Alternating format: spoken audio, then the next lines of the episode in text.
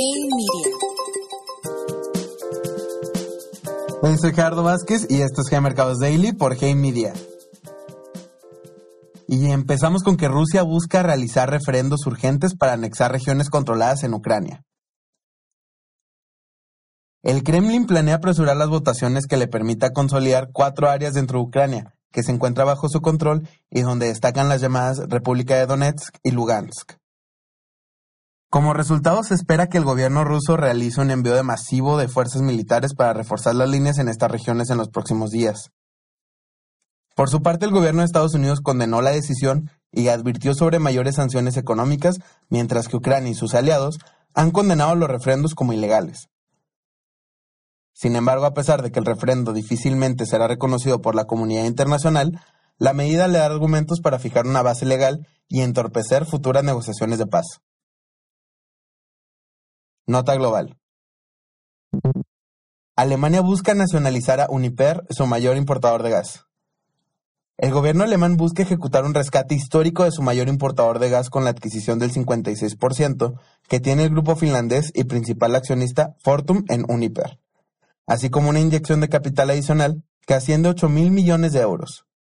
Uniper, el mayor importador de gas en Alemania, ha sido uno de los más afectados de la guerra en Europa, pues la suspensión del envío de gas ruso obligó a la compañía a buscar compras a precio de mercado, poniendo en riesgo la supervivencia financiera de la compañía.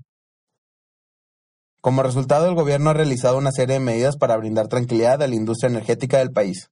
El Banco Central de Suecia incrementó la tasa de referencia 100 puntos base. En un esfuerzo por combatir niveles inflacionarios que no se habían visto en 30 años, el Banco Central decidió tomar una postura acorde a la situación, pues elevó la tasa de referencia a 100 puntos base para llevarla a 1.75%, capitalizando el incremento más agresivo en las últimas tres décadas. Además, los oficiales confirmaron que esperan seguir con una estrategia agresiva en los próximos seis meses. Nota México. El estimado de inflación para cierre de año se volvió a revisar al alza. De acuerdo con los resultados de la encuesta de Citibanamex, la proyección de inflación para el cierre del año pasó a 8.37%, desde el 8.20% que esperaba hace 15 días. Como resultado, el consenso de economistas anticipa que el Banco Central tome una postura más agresiva para enfriar la economía y contener el alza en precios llevando las tasas de referencia hasta 10% para el final del año. Por otro lado, las proyecciones de crecimiento económico tuvieron resultados mixtos, por un sesgo negativo, pues el estimado del crecimiento del Producto Interno Bruto para el 2022 se aumentó 10 puntos base para terminar en 2%, mientras que el pronóstico para el 2023 se ajustó a 20 puntos base a 1.2%. Las ventas minoristas retomaron impulso.